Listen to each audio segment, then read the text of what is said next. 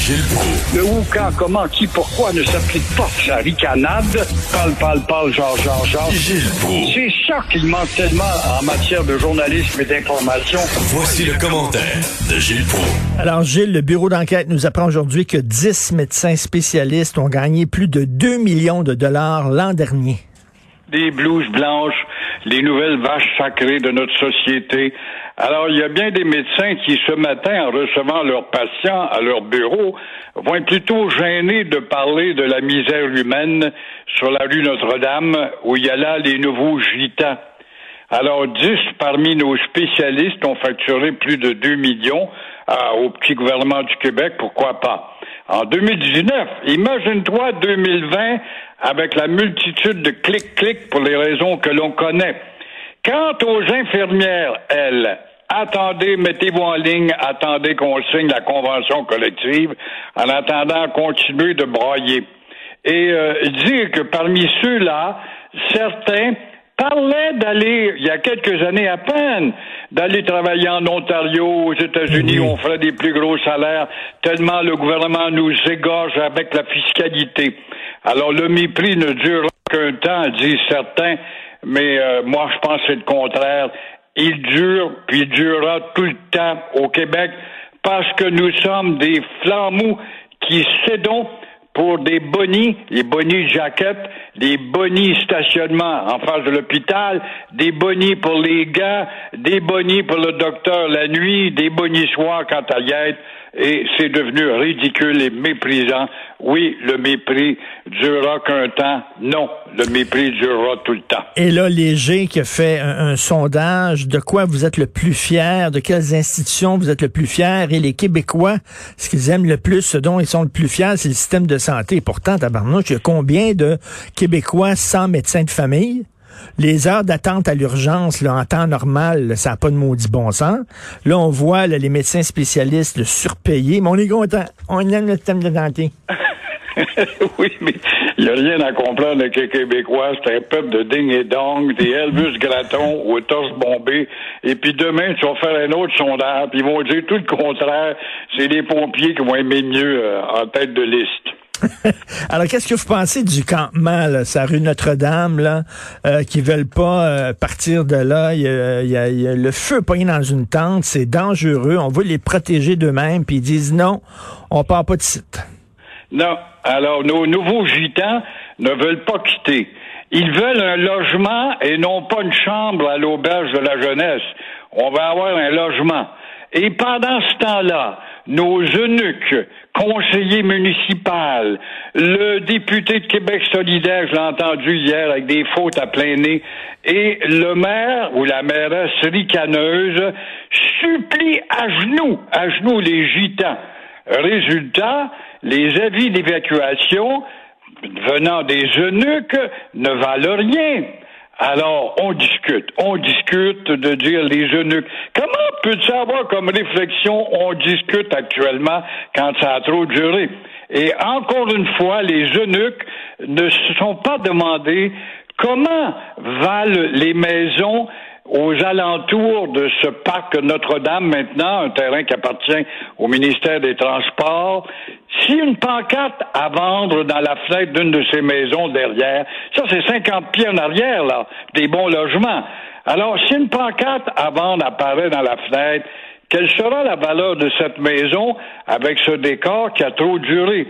Quels sont, il n'y a personne qui se pose des, questions là-dessus, quels sont les risques des enfants de ces maisons-là qui vont aller s'amuser avec leurs chiens, par exemple, euh, et se promener parmi les gitans dont euh, la drogue et l'hygiène ne sont pas à l'enseigne à l'heure, justement, des distances alors, encore une fois. là, euh, là, là, on vient, là, c'est pas comme s'il y avait pas de refuge. là. on vient de transformer un hôtel dans le centre-ville de Montréal, coin Saint-Hubert, Sainte-Catherine, en refuge, un hôtel. Et là, il y a un gars qui est interviewé dans le journal de Montréal, un sans-abri de 51 ans. Il dit, les refuges, j'aime pas ça parce qu'il y a des restrictions puis il y a des règlements. Ben oui, mais, ben oui, mais il y a des règlements. donner ce que je veux, moi. Ben le cul de Jacques, le sans-culotte dans la rue, je vais vous dicter. Je veux pas avoir une chambre, je veux un HLM, un vrai logement. Amenez-moi la Cadillac autant que possible. Ben oui, il dit, il y a des règlements, j'aime pas ça, quoi. Il veut rentrer à l'heure qu'il veut, il veut consommer de l'alcool sur place ou de la drogue. Ben oui, il y a des règlements dans un refuge. Mon Dieu. Ben oui, mais sur rue Notre-Dame, il n'y a pas de règlement. On a le droit de jouer de la guitare la nuit puis faire des parties. Mais là, c'est un peu froid pour les cordes de la guitare. Et euh, évidemment, on aura toujours un peu de fumée pour se réchauffer. Mais il y a des gros risques. Il y a les risques de maladie. Personne ne parle de ça. À l'heure des mots du message du gouvernement, la distanciation, puis votre masque, ben. puis tâcher de vous tenir distant. Alors, les enfants qui habitent autour, qui vont aller, qui allaient s'amuser là avec leur chien, il n'y a pas tellement longtemps, là, il y a six mois, ils peuvent pas aller là, là. Il y a quand même un problème de, de contamination. Ça, faut pas en parler, ça va paraître ségrégationniste. Ben oui. Puis tu sais, les commerçants, Gilles, là, je vois ça là, sur du parc, là, dans le coin de Milton, là, où il y a un campement là aussi. Puis tu sais, arrives le matin pour ouvrir ton commerce là, parce que tu commences ta journée là, de travail, puis il faut que tu enjambes deux, trois sans-abri pour euh, pouvoir euh, ouvrir ta porte. Euh, ça sent l'urine, puis tu sais, je comprends que c'est des gens qui sont dans le besoin, je comprends ça, je suis pas sans cœur, mais en même temps, je peux comprendre les commerçants qui disent, ben là, c'est pas drôle, là, à un moment donné parce que les commerçants ne payent pas assez de taxes. S'ils payaient plus de taxes, peut-être que nous n'aurions pas ça. Et dire que la propagande municipale te fait dire Montréal, dans sa propagande, sa publicité, ville prospère, il fait bon vivre, la qualité de vie à Montréal. Oh, on dit ça au monde entier, aux autres de nos, dans les autres villes, qui s'imaginent qu'en venant ici, c'est l'Eldorado. Le fun, le fun, le fun, le fun, le fun. Il n'y a pas de contraintes. on a des belles rues égales, puis ils sont pas troués. Il n'y a pas de misère humaine à Montréal. Non, il n'y a rien que 30 000 quêteux. Il y en avait 15 000 il y a 15 ans. Et vous voulez rendre hommage, et ça j'en suis très content, je m'en réjouis parce que c'est quelqu'un que j'aime beaucoup, à Frédéric Bastien, l'historien, qui là vient de porter plainte contre le juge Marc-André Blanchard. Oui, mille bravo à l'historien Frédéric Bastien. Moi-même, je l'avais appuyé dans ma chronique du jeudi. évidemment, les péquistes à 70 000 pieds d'altitude euh, ont jugé bon de ne pas le choisir. Je dis pas que Plamondon est pas mauvais. Il se révèle. D'ailleurs, dans ma chronique de jeudi, mon cher Richard, je t'annonce quelque chose qui va t'agacer, toi et moi. Mais encore une fois, pour l'instant, on va agacer l'auditoire, puis soit à l'écoute. Toujours est-il qu'il a déposé une plainte hier contre le juge Marc-André Blanchard, censément neutre, mais qui est loin d'être neutre dans le dossier de la loi sur la laïcité, la timide loi, répétons-le. Pour la deuxième fois, il a démontré son parti pris contre cette méchante loi 21 timide. La première fois, il a émis des doutes sur la violation des droits des broyards. Et la deuxième fois, il a acquiescé devant les propos malhonnêtes d'une malhonnêteté intellectuelle de l'avocat Adjim Hussein qui parle des lois de Nuremberg à comparer avec la loi 21. Ça se peut pas qu'en 2020, on en soit rendu là. Puis y a des nonos qui avalent ça comme des couleurs. Bref, comment va-t-on faire pour croire et faire croire au public? Que le jugement du juge Blanchard en sera un honnête et lucide? Comment est-ce qu'on va réussir ça? Ben, le juge Blanchard, l'avocat faisait un lien entre la loi 21 puis les lois ségrégationnistes dans le sud des États-Unis contre les Noirs. Puis le juge Blanchard opinait du chef parce qu'il était d'accord et il en a remis. Le juge Blanchard fait, lui, euh, un parallèle avec l'internement des Japonais dans des camps de concentration pendant la Deuxième Guerre. Tabarnouche, le gars, il est juge. Voyons. Ça, ça a toute une culture, hein, ces juges-là. C'est pas, qu'est-ce que c'est? C'est des petits dollaristes. Tu montes sur le banc, t'as été placé là par l'influence et les services que tu as rendus au Parti libéral dans le passé. Tu vas asseoir ton beau gros derrière sur le banc, puis tu vas juger selon les orientations et ta culture fanatique ou bornée.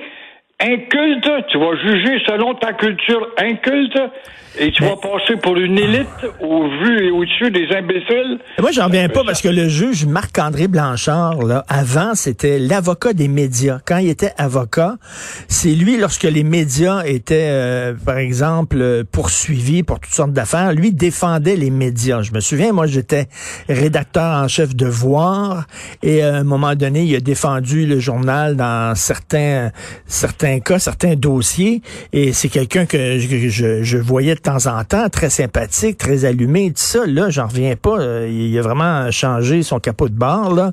Mais en tout cas, bref, son, jupon dépasse. Je pense qu'on peut déjà deviner ça va être quoi le verdict, Gilles. C'est qu'il va dire que c'est inconstitutionnel, la loi 21 ou bien le, tout simplement l'instruction de va s'éteindre pour dire écoutez, il y a trop de partialité, il va falloir qu'il y ait une intervention supérieure là-dedans. Ça n'a pas de bon sens. On bafoue les règles même de la lucidité de l'instruction juridique. Mais je suis tellement, je tellement écœuré, écœuré, Gilles, de faire, de qu'on n'arrête pas de nous comparer là, au, pire, au pire de l'humanité, les nazis, les, les suprémacistes blancs dans le sud des États-Unis. Nous, nous qui sommes bonne pente, nous qui sommes accueillants, nous qui sommes fins jusqu'à la bonasserie, jusqu'à l'imbécilité, on se fait traîner dans la boue depuis quoi, de combien de mois là? Mais tu l'as très bien dit, mon cher Richard, jusqu'à l'imbécilité. On est un peuple de ding et dong. C'est un peuple en trop et qui a été oublié justement par le progrès.